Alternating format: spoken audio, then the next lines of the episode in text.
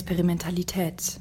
Eine Vorlesung von Prof. Dr. Stefan Poromka im Sommersemester 2020 an der Berliner Universität der Künste.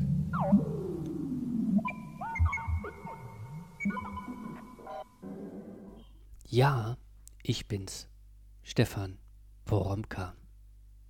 Und wenn das hier schon die fünfte Vorlesung ist, dann hm, markiert das, also wenn das hier vorbei ist, eigentlich sowas wie die Halbzeit. Ähm, zehn Vorlesungen werden es, äh, vielleicht werden es elf, aber es hat ein absehbares Ende. Also Sie können sich, wenn Sie diese und die nächsten Folgen hören, dann immer schon so ein bisschen auf den, naja, hm, Anflug einrichten. Und ähm, wie das so ist, wenn Sachen vorbeigehen und man weiß, sie gehen vorbei, kann man sich ja nochmal anders drin einrichten und denken, äh, das hier findet gerade eben jetzt statt. Also das ist hier gerade eben jetzt die Vorlesung über ähm, Experimente. Das ist jetzt das Semester über die Experimente und es wird das Semester über die Experimente gewesen sein. Und die Frage kann ja sowieso immer und jetzt nochmal intensiver mitlaufen, was wird das dann eigentlich gewesen sein? Also welchen Unterschied äh, wird es gemacht haben, sich über Experimente Gedanken gemacht zu haben? Also welche Differenz wird es erzeugt haben?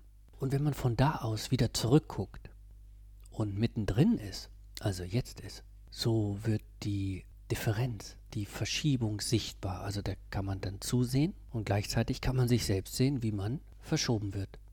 Naja, also für mich ist jetzt diese fünfte Vorlesung auf jeden Fall der Anlass, mal etwas Thesenhafteres, Definitiveres zum Experiment und zum Experimentieren und zur Experimentalität zu sagen. Und damit die Verschiebung zu markieren, also deutlicher zu markieren, die jetzt in den letzten Vorlesungen ähm, vorgenommen worden ist. Ich will nämlich diesmal genauer konturieren, was eigentlich damit gemeint ist, wenn man von Experiment und Experimentieren spricht. Und wann es nicht richtig oder irreführend ist, wenn man davon spricht, dass es ein Experiment ist oder behauptet, es soll eins sein und sich einfach nur das Etikett leiht. Sie erinnern sich, das ist ja gleich zu Beginn der Vorlesung einer meiner wichtigen Staunmomente gewesen.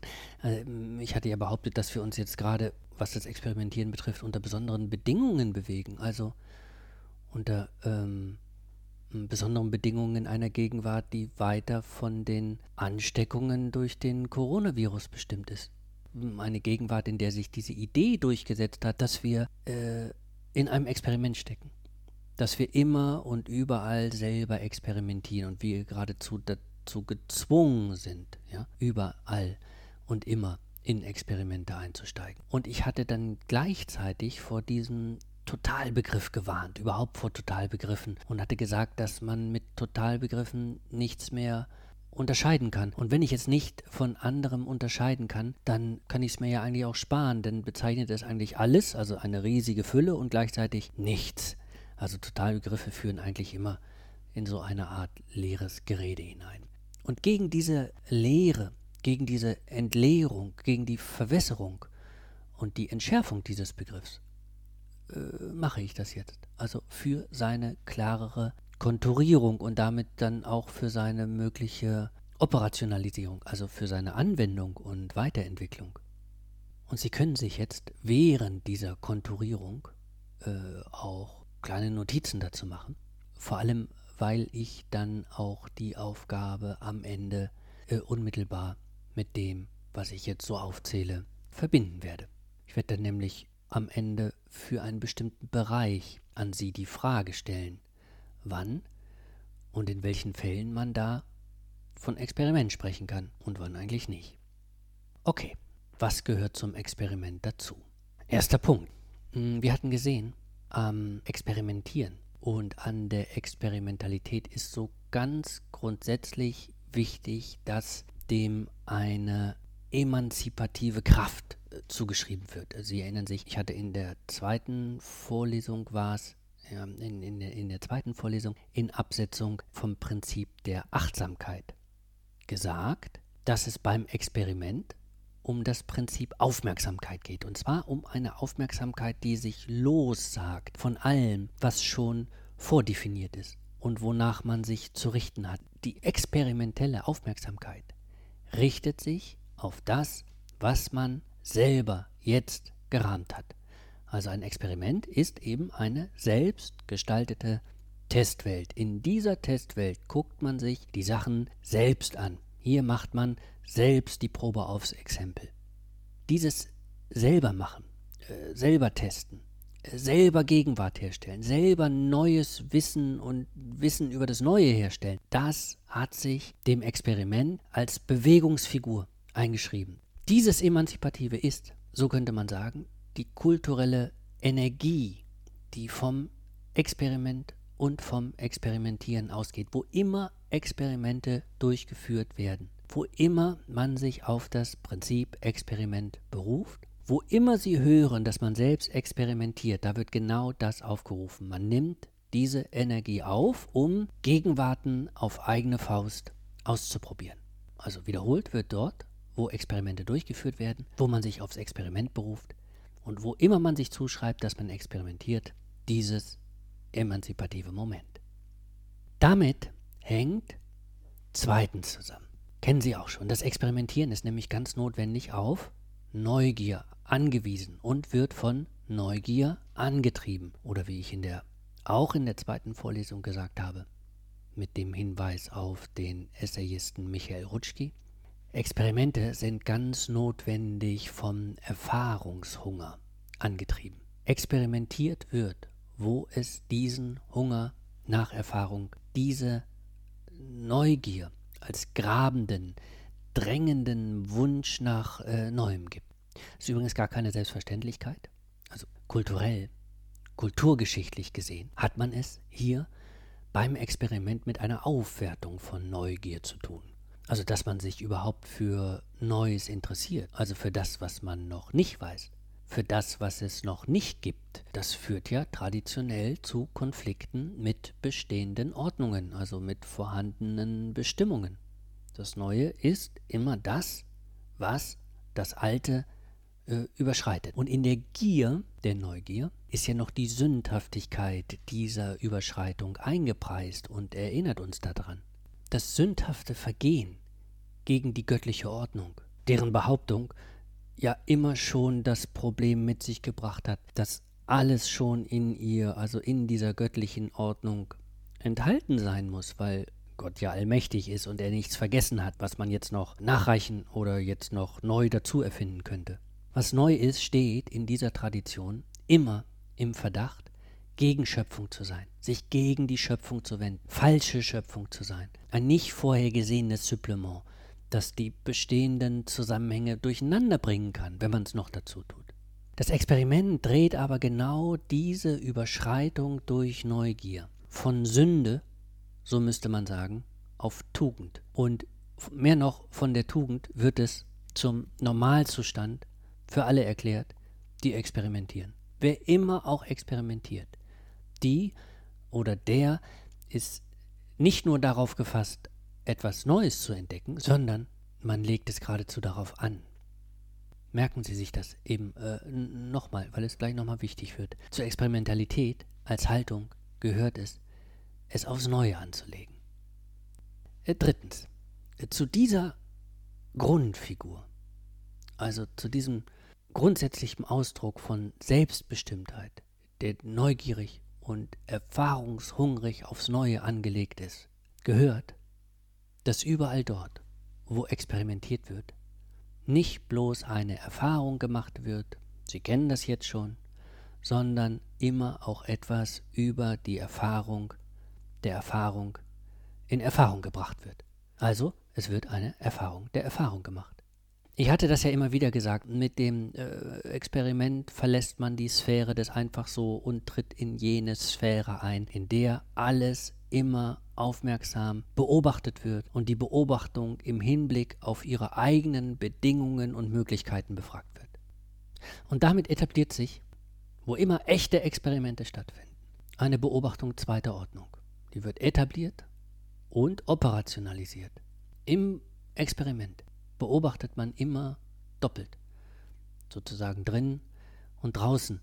Man macht nicht nur die Erfahrung, sondern man schaut sich auch beim Erfahrungmachen zu. Und merken Sie sich das, notieren Sie sich das, weil es wirklich auch so wichtig ist, wo es diese doppelte Beobachtung nicht gibt, wo Sie diese doppelte Beobachtung nicht haben, handelt es sich nicht um ein Experiment. Damit hängt viertens zusammen, wo man Erfahrungen machen will und wo man Erfahrungen der Erfahrungen machen will. Da geht das nicht einfach so, sondern man muss etwas äh, einrichten. Äh, nicht nur muss man einen Rahmen ziehen, man muss auch entweder eine Menge räumliche, zeiträumliche, technische, mediale Vorbereitungen treffen und sie um etwas, das passiert, drumherum bauen. Ich habe ja gesagt, dass Experimente kleine, künstliche Testwelten sind. Und das heißt, dass überall dort, wo experimentiert wird, diese Testwelten entworfen werden müssen, äh, eingerichtet werden müssen, äh, ausgestattet werden müssen. Wobei die Beobachtungsinstrumente und Mitschreibeinstrumente und Auswertungsinstrumente nicht außerhalb des Experiments stehen, sondern ja mit ins Experiment hineingerechnet werden müssen. Sie sind immer Teil davon. Wobei dann übrigens auch mit einbezogen werden muss, was von diesen Beobachtungs- und Mitschreibe- und Auswertungsinstrumenten eben genau mitgeschnitten werden muss und was genau aufgezeichnet werden muss und was genau aufgeschrieben werden soll und protokolliert werden soll und übersetzt werden soll und zusammengefasst werden soll und ausgewertet werden soll. Es muss alles geregelt sein. Es muss Formen und Formate und Prozesse des Aufnehmens, äh, des Mitschreibens, des Übersetzens, ähm, des Berichtens, des Erzählens geben. Also Regeln und Hinweise, Poetiken und äh, Rhetoriken, äh, Grammatiken und äh, Übersetzungsschlüssel, die auch nicht außerhalb des Experiments stehen, sondern in das Experiment äh, hineingehören. Und dazu gibt es dann natürlich auch immer bestimmte Funktionen, die mit definiert werden müssen. Bestimmte Geräte, bestimmte Medien dürfen ja nicht auf irgendeine Weise benutzt werden müssen Aufgaben verteilt werden, ja. Also manche Sachen müssen ja zu richtigen Zeitpunkten und am richtigen Ort, in der richtigen Einstellung bedient äh, oder ausgeführt oder übertragen werden. Also es kommen in jeder dieser Testwelten immer eine ganze Reihe von Dingen ins Spiel, von Funktionen, äh, von Operationen, äh, von Prozessoren, die alle, alle miteinander kombiniert werden müssen, damit das Experiment dann überhaupt Gestalt annehmen kann. Das ist die Gestalt des Experiments, ja. Damit dann aus dieser Gestaltung heraus Beobachtungen hervorgehen können, Übersetzungen hervorgehen können, äh, Ergebnisse über, hervorgehen können, Differenzen, Erkenntnisse, äh, Wissen. Man weiß ja was am Ende. Also auch wenn man weiß, dass man eigentlich nichts weiß oder noch nicht genug weiß oder dass man es nochmal anders versuchen muss, um äh, irgendwas zu wissen. Und selbst das, was dann dieses Wissen ist, ist durch den Aufbau des Experiments durch die Logik des Experimentierens gestaltet. Diese Lösung der Gestaltungsfragen bezieht sich, und das wäre fünftens, und auch das kennen Sie schon, nicht auf die Vergangenheit, sondern beim Experiment geht es darum, selbstmächtig Gegenwart ablaufen zu lassen, um nächste Gegenwarten als Zukünfte herzustellen. Klar, Hans-Jörg Reinberger hat Experimente als Zukunftsmaschinen bezeichnet. Ich habe von Innovationsmaschinen gesprochen. Wir wissen jetzt sowieso, dass man von Experiment nur sprechen kann, wo man das Alte überschreitet und es aufs Neue anlegt. Und auch hier ist übrigens nochmal kulturhistorisch anzumerken, dass das weder eine Selbstverständlichkeit ist, noch eine Kleinigkeit, sondern epochal, äh, epochalst, ja, äh, so müsste man sagen. Denn mit dem Experiment, äh, Sie müssen sich das klar machen, wird etwas Selbstmächtiges, Erfahrungshungriges, Neugieriges, Gestaltungsenergetisches etabliert, das mit einem Selbstverständnis von Zeit arbeitet, in dem die Zukunft noch gar nicht festgelegt ist, sondern offen. Und sie ist sogar offen in dem Sinn, dass sie experimentell, probeweise ausgestaltet werden kann. Und genau damit, mit diesem Bezug auf eine offene Zukunft, die experimentell probeweise hergestellt werden kann, wird das Experiment zur Zentralform der Neuzeit und dann vor allem auch der Moderne bis hinein in unsere Gegenwart. In einer Moderne, in der es darum geht, die Orientierungen an den Vorschriften der Vergangenheit aufzulösen, also sich davon abzulösen und sich in jedem Moment selbst nach eigenen Bedingungen und Möglichkeiten herzustellen. Und zwar so herzustellen, dass man sich selbst in seinen nächsten Zuständen, die ja immer wieder neu sind, entwirft. Hm, wir kennen das und Sie kennen das, weil es sehr wahrscheinlich also in den Kern Ihrer eigenen Existenzentwürfe zielt, nämlich diese Idee dass sie sich in offenen Zukünften bewegen und dass sie sich in diese offenen Zukünfte hinein gestalten müssen und damit versuchen müssen, ihre eigene Zukunft zu gestalten, das aber nur probeweise tun können, indem sie immer wieder neue Versuche starten. Also auch sie sind von dieser Zentralform des Experiments als Versuch mit einer offenen Zukunft umzugehen, produktiv umzugehen, unmittelbar konfrontiert. Und wie das im Hinblick auf diese offene Zukunft gemacht wird, das ist dann sechstens. Das habe ich Ihnen ja schon mit dem Verweis auf Experimentalsysteme erläutert. Das einzelne Experiment ist nämlich in diesem Zusammenhang, auch das kennen Sie, ganz uninteressant.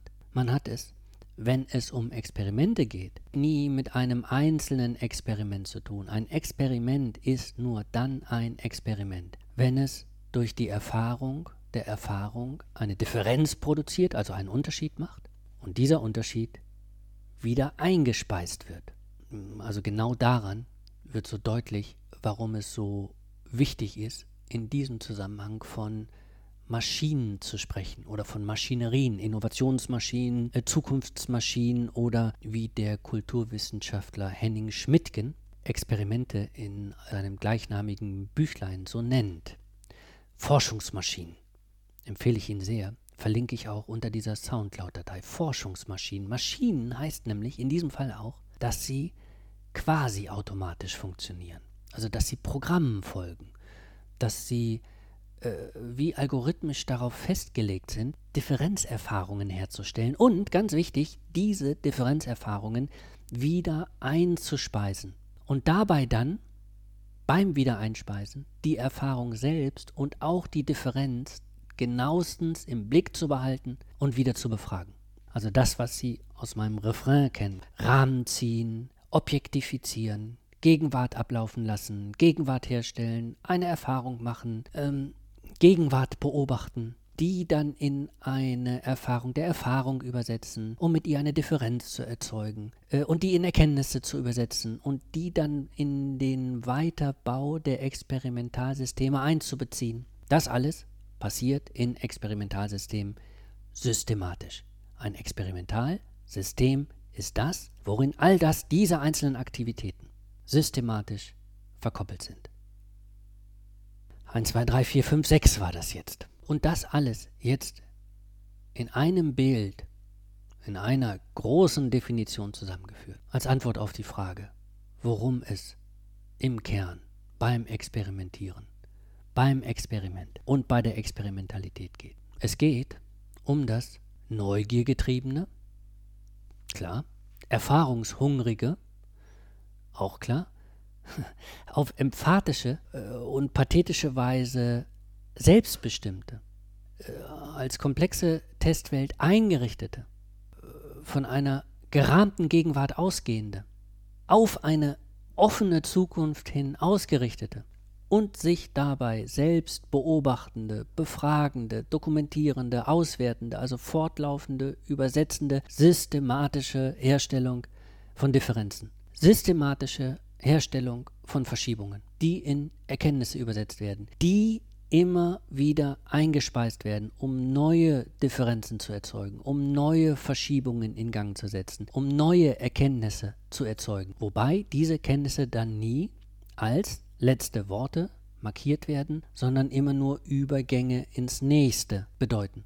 Es geht von Kenntnisstand zu Kenntnisstand. Es geht von Übersetzung zu Übersetzung. Es geht von Auslegung zu Auslegung. Es geht von Interpretation zu Interpretation, die dann eingesetzt werden, um neue Versuche für neue Interpretationen hervorzubringen. Das also genau das ist diese, die moderne, bis hinein in unsere Gegenwart, so prägende Maschinerie zur Herstellung von Zukunft. Das ist die Innovationsmaschine. Das ist die Forschungsmaschine. Das ist die Wissenformierungs- und Produktionsmaschine, die wir Experiment nennen und die in Gang gesetzt sein muss, wenn von Experimentieren die Rede ist. Und die als kulturelle, energetische Verdichtung und als Bewegungsfigur sichtbar sein muss, wenn von Experimentalität äh, die Rede ist. Und wenn davon was fehlt, ist es kein Experiment. Dann experimentiert man nicht.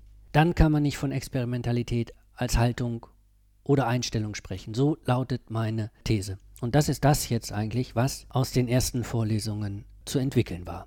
Und man kann es dann ja jetzt auch mal einfach anwenden und gucken, ab wann man unter den Corona-Bedingungen tatsächlich von Experiment sprechen kann. Also einfach konkreter auf das bezogen, womit wir im Moment zu tun haben. Sagen wir, wenn Sie jetzt in einem Seminar sind, das unter Corona-Bedingungen ablaufen muss, das anders abläuft als sonst und das auch ungewisser abläuft als sonst, weil niemand so richtig weiß, äh, wie man es organisieren soll und was dabei funktioniert und auch niemand weiß, was so richtig dabei herauskommt, dann ist das vor dem Hintergrund von dem, was ich jetzt gesagt habe, kein Experiment. Auch nicht dann, wenn es die Dozentinnen behaupten. Nämlich nur nicht wissen, wo es hingeht, nur nicht wissen, wie es laufen soll und es trotzdem machen, das definiert noch kein Experiment. Und es definiert auch kein Experiment, wenn das das ganze Semester betrifft. Ja? Also wenn das ganze Semester in seinem Ablauf noch so ungewiss ist und dauernd nachjustiert werden muss, dauernd den aktuellen Gegebenheiten angepasst werden muss, dann ist das auch noch kein Experimentsemester.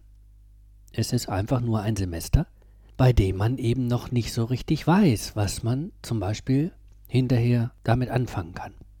Es lässt sich auch noch eins ausweiten. Also wenn im Moment so häufig davon gesprochen wird, dass der Coronavirus nicht nur die Seminare und nicht nur das Semester und nicht nur die Universitäten, sondern eigentlich die ganze Gesellschaft zum Experimentieren zwingt und wir deshalb alle in ein großes Experiment hineingeraten sein sollen, dann stimmt das nicht. Oder, so muss man einschränken, es hat nichts mit Experiment zu tun, wenn es bloß beim Ungewissen bleibt. Experimentell ist es nur, wenn sich eine Neugier darauf richtet, wenn sich ein Erfahrungshunger daran entzündet, wenn ein Wissen wollen sofort damit verbunden ist, ein Mehrwissen wollen.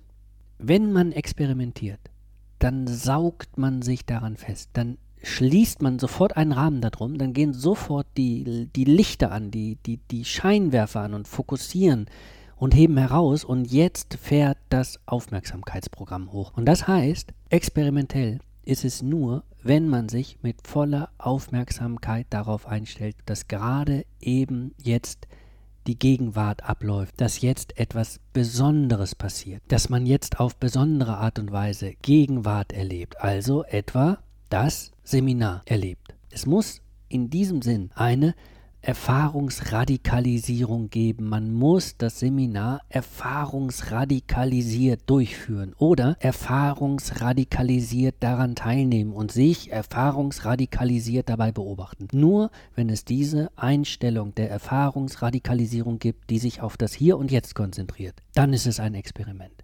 Also für ein Seminar heißt das dann, wenn es denn experimentell sein soll, darf es nicht nur etwas Ungewisses haben, sondern ich muss neugierig sein äh, erfahrungshungrig.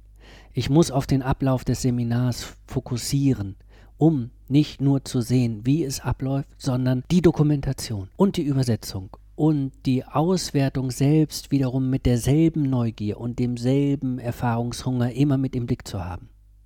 Man muss also etwas bauen, etwas einrichten, was erstmal nicht das Seminar selbst ist, aber dann eben doch zum Teil des Seminars wird. Man muss äh, Beobachtungsmedien installieren, man muss äh, Mitschreibemedien installieren, man muss Aufzeichnungsmedien installieren, man muss die Bedingungen und Möglichkeiten dieser Beobachtungs-, Mitschreibe- und Aufzeichnungsmedien reflektieren und selbst wiederum im Prozess ausprobieren. Man muss sie also selbst ins Experimentieren einbeziehen. Man fokussiert also nicht nur auf die Gegenwart von dem, was da etwa, sagen wir, als Seminar abläuft.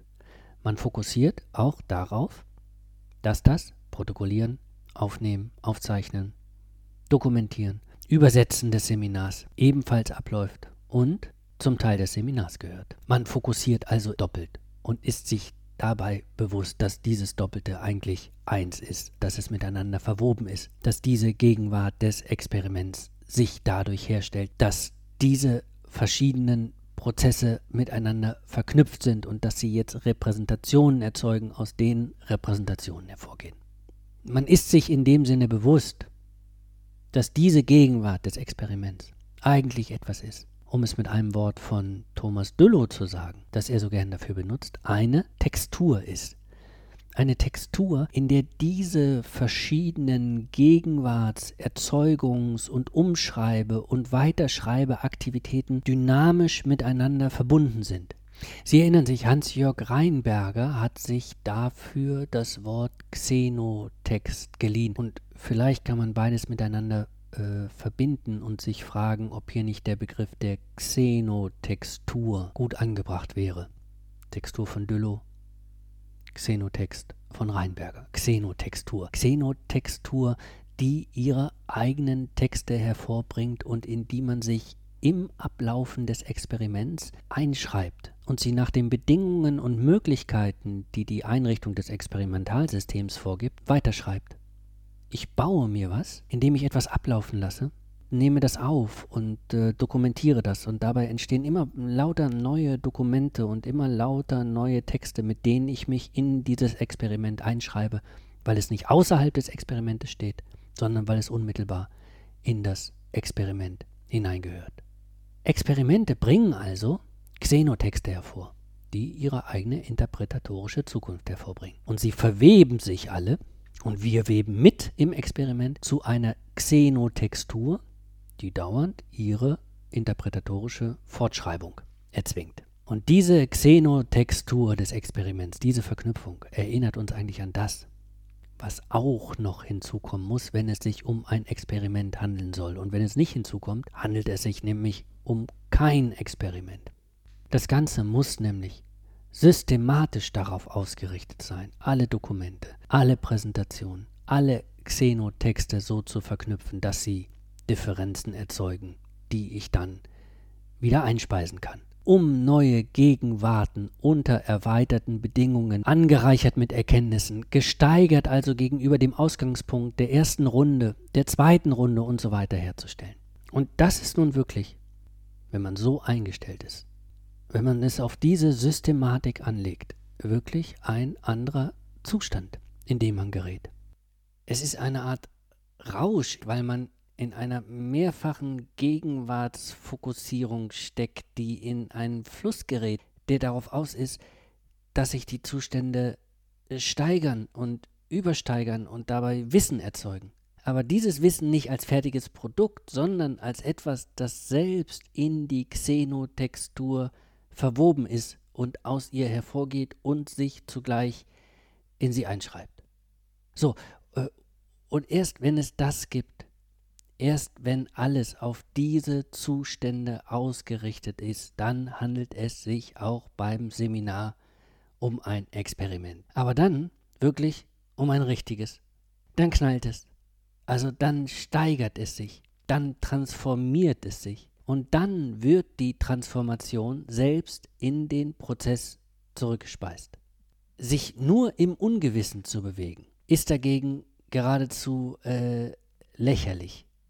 Das hier ist etwas, das um die Ungewissheit herum gebaut ist, also dass die Ungewissheit operationalisiert dass sie in eine hochdynamische Xenotextur verwandelt, um daran schlauer und schlauer zu werden. Und tatsächlich macht das den Unterschied ums Ganze und Ihnen wird vielleicht klar, warum das Experiment, das Experimentieren und die Experimentalität als Grundhaltung ein Booster ist, ein Verstärker ist, also ein, ein, ein Beschleuniger ist ein Durchlauferhitzer, eine Zündstufe und gezündetes zugleich. und weil damit eine Entwicklungsgeschwindigkeit erreicht wird, die alles hinter sich zurücklässt, was gar nicht den Versuch macht, sich selbst zu rahmen, sich selbst zu initiieren, sich selbst zu fokussieren, zu beobachten, zu begleiten, zu übersetzen, auszuwerten und wieder einzuspeisen, um systematisch nächste Runden in Gang zu setzen. Das hier, was ich jetzt beschrieben habe, das ist die Erfolgsformel des Experiments. Also auch die kulturelle Erfolgsformel. Das ist der Grund, warum das Experiment, das Experimentieren und die Experimentalität zum Signum der Moderne geworden ist. Und natürlich ist es auch der Grund dafür, warum es zum Totalwort für die Moderne geworden ist, in der eben der Ausgangspunkt dauernd die Ungewissheit ist, in der man sich selbst setzen und auf nächste Gegenwarten, also auf die Zukunft hin, gestalten muss. Wovon Experiment, von Experimentieren und von Experimentalität gesprochen wird, wird immer davon ausgegangen, dass man es eben nicht nur mit Ungewissheit zu tun hat, sondern dass man die Ungewissheit in eine Maschine einspannt, mit der man systematisch Neues hervorbringt. Aber das ist eben Mühe, das ist eben Aufwand, ja, das ist ein ganz komplexes Verfahren, ein hochproduktives Verfahren, das mit dem äh, einfach so oder mit dem, naja, passiven Dabeisein oder dem so, naja, durchlaufen lassen und mal ausprobieren, mal sehen, was so dabei rauskommt, einfach nichts zu tun hat.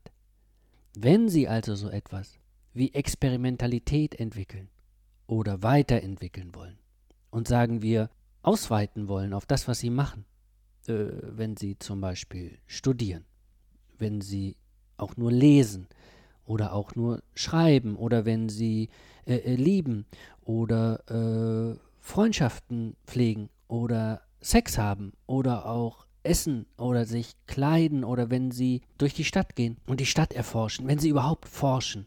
Ach, also eigentlich alles, denn alles lässt sich experimentalisieren. Experimentalität lässt sich eben auf alles ausweiten. Dann müssen Sie aber das, was Sie tun, ganz verkürzt gesagt, als systematische Organisation einer Xenotextur verstehen.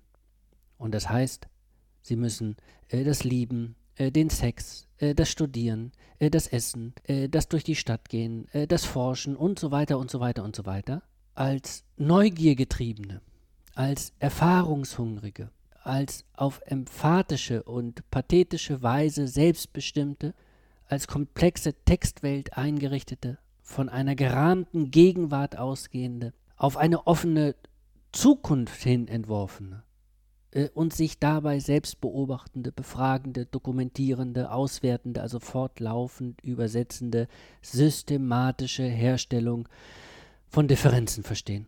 Also als systematische Herstellung von Verschiebungen verstehen, die in Erkenntnisse übersetzt werden, die wieder eingespeist werden, um neue Differenzen zu erzeugen, mit denen dann wieder neue Kenntnisse, Erkenntnisse erzeugt werden, wobei nie ein letzter Kenntnisstand erzeugt wird, sondern immer nur von Zwischenstufe zu Zwischenstufe, von Repräsentation zu Repräsentation, von Übersetzung zu Übersetzung, von Interpretation zu Interpretation weitergeschritten wird.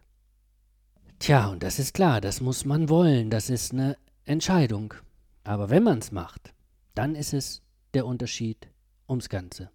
Das ist dann der Zustand, von dem ich das letzte Mal gesagt habe, dass er äh, fast sowas wie zwangsneurotische Züge hat. Also immer auch nah am Wahn ist. Also auf jeden Fall ein anderer Zustand ist, in den man gerät, wenn man auf Experimentalität umstellt. Dann haben Sie damit jetzt ein Gefühl dafür, was es heißt, wenn eine ganze Kultur auf Experimentalität umstellt wenn das Prinzip Experiment zum Grundprinzip wird, an dem man sich orientiert. Und dann bekommen Sie auch ein Gefühl dafür, wie sich diese Kultur die sich am Experiment orientiert, als großes Experimentalsystem verstehen lässt, also als Experimentalkultur, die ihre eigenen Abläufe formiert, modelliert und fokussiert und so weiter und die selbst zum dynamischen Xenotext wird, zu einer Xenotextur, mit dem das hervorgebracht wird und gestaltet wird, was wir Wissen nennen. und in dem das Experimentieren selbst wiederum dauernd thematisiert wird. Also das Experimentieren selbst in sich zurückgespeist und reflektiert wird. Das ist ja klar. So funktioniert es. Deswegen ist ja auch diese Vorlesung hier witzigerweise eigentlich nichts anderes, also überhaupt nichts anderes, als ein Effekt der Experimentalkultur, in der wir uns experimentierend über das Experiment unterhalten. Also sich das klar zu machen, heißt natürlich in so einer Art äh, Superverschachtelung oder Hyperxenotextur einzutreten und das ist so komplex, dass ich das jetzt lieber lasse und Ihnen die Aufgabe der Woche nenne. Und diese Aufgabe hat wieder etwas damit zu tun, dass wir an einer Universität der Künste sind. Es ist eine Aufgabe, die all das, was ich jetzt erzählt habe, nochmal mit der Frage nach der Kunst in Verbindung bringt. Klar, immer wenn von Experiment die Rede ist, dann äh, liegt es so nahe zu denken, dass es hier um ein wissenschaftliches Verfahren geht, also um, um Wissenschaft, die mit Kunst erstmal nichts zu tun hat. Allerdings hatte ich Ihnen ja mit meinen dauernden Hinweisen darauf, dass es sich beim Experimentieren immer auch um etwas Gestaltetes handelt, auch Hinweise darauf gegeben, warum man sich gerade aus der Perspektive von Gestaltern oder mit Fragen der Gestaltung dem Experiment nähern kann und auch unbedingt nähern sollte. Es müssen eben Testwelten gebaut werden. Aber wie? Es müssen Prozesse wie Performances ablaufen. Aber wie? Es müssen immer prozessbegleitend Bilder gemacht werden. Es muss festgehalten werden. Aber wie? Es müssen Texte mitgeschrieben werden. Es muss der Verlauf des Experiments erzählt werden. Es muss das Experiment als Experiment zur Erscheinung gebracht werden und in seiner dynamischen Komplexität sichtbar gemacht werden. Aber wie? Okay, das alles sind Fragen, die die Kunst, das Kunstmachen, das Gestalten auch mit dem wissenschaftlichen Experiment in Frage bringen. Hans-Jörg Reinberger, der so viel für die Neueinschätzung äh, und Neubeobachtung des Experiments getan hat, hat übrigens auch darauf hingewiesen, dass die Prozesse, die in Experimentalsystemen ablaufen, die in wissenschaftlichen Experimentalsystemen ablaufen und die so komplex und dynamisch sind, dass die, Moment, ich sage es Ihnen genau, er sagt, was sich in den hyperrealen Räumen des modernen Labors ereignet, hyperreale Räume, also diese total künstlichen Testwelten, ne?